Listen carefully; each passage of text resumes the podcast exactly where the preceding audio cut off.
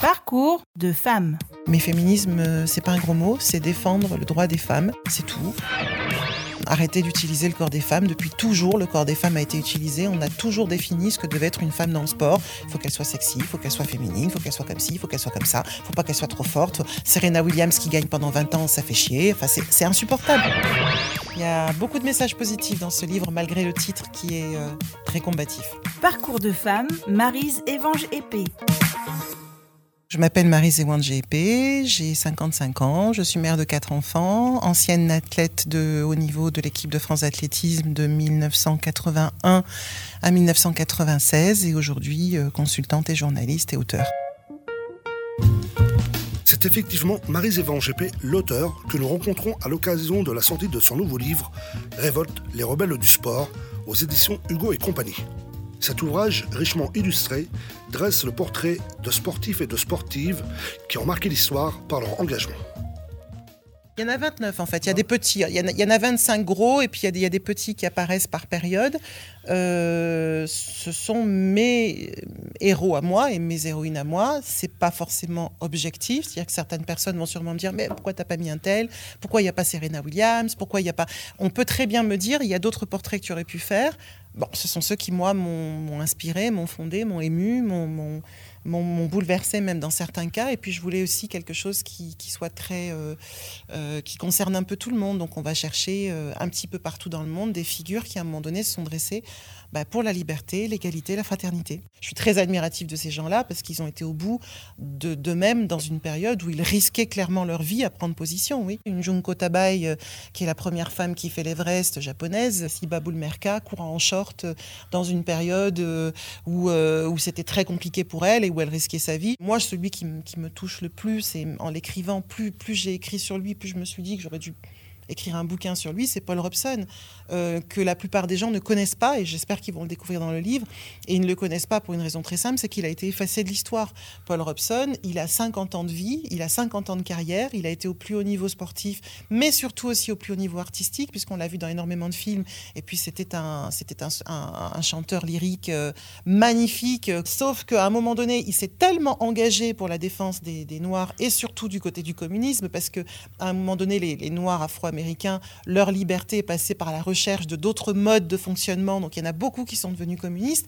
Et lui, il a été effacé. On a enlevé son palmarès du nom des universités, on a enlevé son palmarès de, tous les résultats sportifs, on, lui a pris son passeport, on l'a interdit de partir des États-Unis, on a arrêté complètement sa carrière.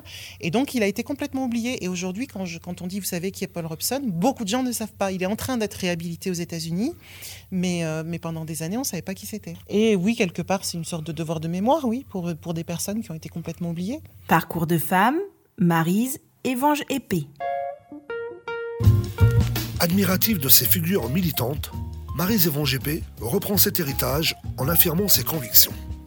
En 98, on nous a parlé de la France, Black Blamber, c'était génial, c'est extraordinaire. Et c'est vrai que je me souviens très bien de, de- de- de- de- de- de la sensation de cet été-là où on avait l'impression qu'on était tous frères. C'était très particulier, tout le monde s'aimait.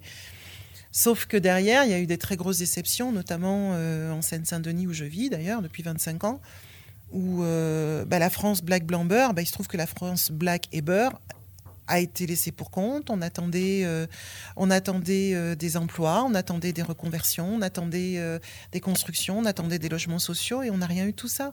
Donc il y a eu une très grosse déception.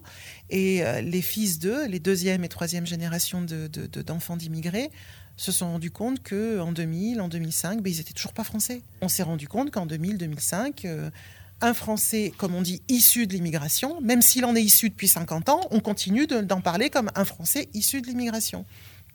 Et après, on va vous dire que euh, les- les jeunes des cités s'intègrent mal parce qu'ils sortent le drapeau algérien lors des matchs. Et alors?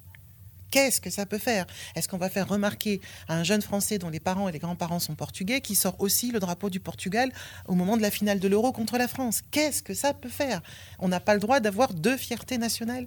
Il faut qu'on soit entièrement euh, zémourien, qu'on s'appelle Eric, qu'on s'appelle Jeanne ou Marie. Oh non, mais c'est insupportable. C'est insupportable. Un sportif, à partir du moment où il a gagné de l'argent et où il a eu des médailles, de toute façon, dans- dans l'esprit des gens, c'est un bobo, c'est un parvenu. On ne regarde même plus les parcours à la limite. Inversement, on va mettre certains euh, sportifs dans la case euh, banlieue, dans la case cité, et on ne l'en sortira jamais, quel que soit son parcours. C'est-à-dire que finalement, quelle que soit l'éducation des sportifs, on décide à leur place. Marie Zéron GP n'aime pas que l'on décide à sa place. Elle l'a démontré pendant toute sa carrière sportive. J'ai commencé à 8 ans et j'ai fini à 32. J'ai fait les Jeux Olympiques en 84 et 88. Je suis tombée enceinte et ma fille est née en 91. J'espérais me qualifier. Euh, j'ai loupé les minima pour un centimètre. Oui, ça, ça a été une vraie douleur parce que j'estimais que j'avais ma place là-bas. Qu'on m'avait déjà fait comprendre que j'étais trop vieille. Donc, euh, c'était pas une question. Là encore, c'est, on est dans des cases. C'était une période où bah, tu as, 27 ans, t'es, es maman. T'as sauté un 91, super, mais on t'emmène pas. Et j'estimais qu'avec un 91, j'avais ma place. Notamment, c'était pratiquement ce qu'il fallait pour aller en finale. Donc j'ai continué 4 ans de plus en me disant c'est pas grave, j'irai à Atlanta. Et Atlanta, je l'ai encore loupé pour un centimètre. Et là, j'ai dit stop, je, on fait pas tous ces sacrifices-là, euh, ne pas voir ses enfants, ne pas voir euh, son mari pour faire euh, les championnats de France. Quand je suis revenue de ma, de ma grossesse, j'étais déjà dix fois championne de France et très clairement, le directeur technique national, qui était pourtant quelqu'un que j'admirais et que, et que j'admire toujours maintenant qu'il est décédé, m'a dit, écoute, le problème, c'est que ça fait déjà dix ans que tu gagnes et tu fais peur aux autres. Et merde Et alors? Qu'est-ce que c'est que ce jeunisme? À 27 ans, on vous explique que vous faites peur aux autres. Et je me souviens très bien lui avoir dit, bah oui, c'est emmerdant parce que je vais encore gagner pendant 10 ans. Et j'ai effectivement encore gagné pendant 6, 7 ans.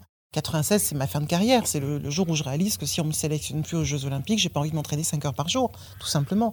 J'ai déjà été 17 fois championne de France, m'entraîner 5 heures par jour pour être une 18e fois, ça n'a pas de sens. Elle a pu d'autant assumer ses choix sportifs qu'elle avait déjà une vie professionnelle bien remplie.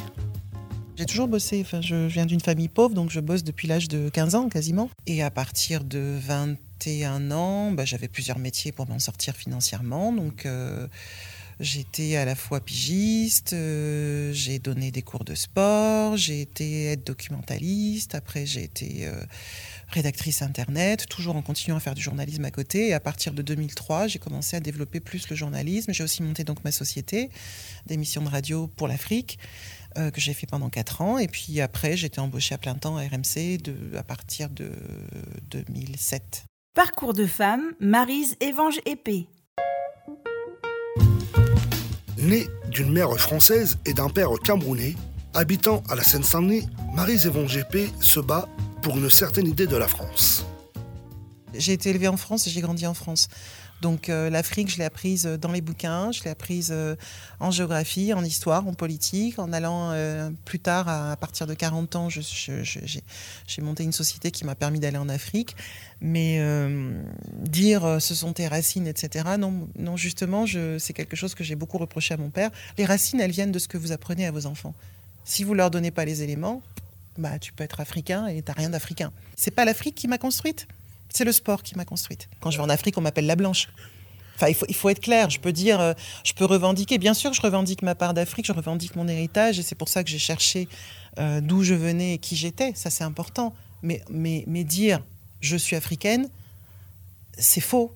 Je suis née à Poitiers, j'ai grandi à Montpellier, j'étais dans une université française, puis américaine, et j'ai découvert l'Afrique sur le tard. Donc je ne suis pas africaine. J'ai des ascendances africaines, même si en France, on va en permanence me ramener à la couleur de ma peau ou à mon africanité. Bien sûr que je suis africaine à l'intérieur, mais qu'on me parle encore de l'Afrique, putain, je suis française.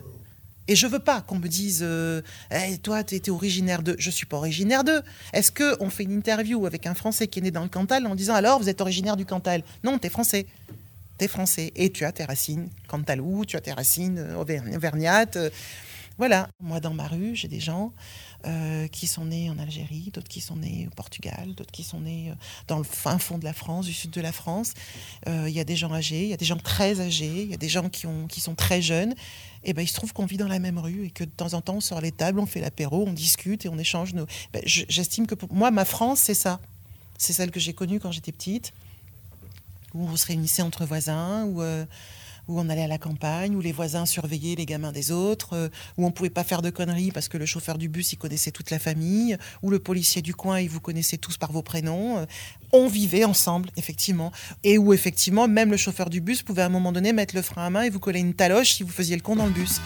C'était euh, ce que j'appelais vivre ensemble. Merci Marie-Zévon. J'aime vraiment votre liberté de parole.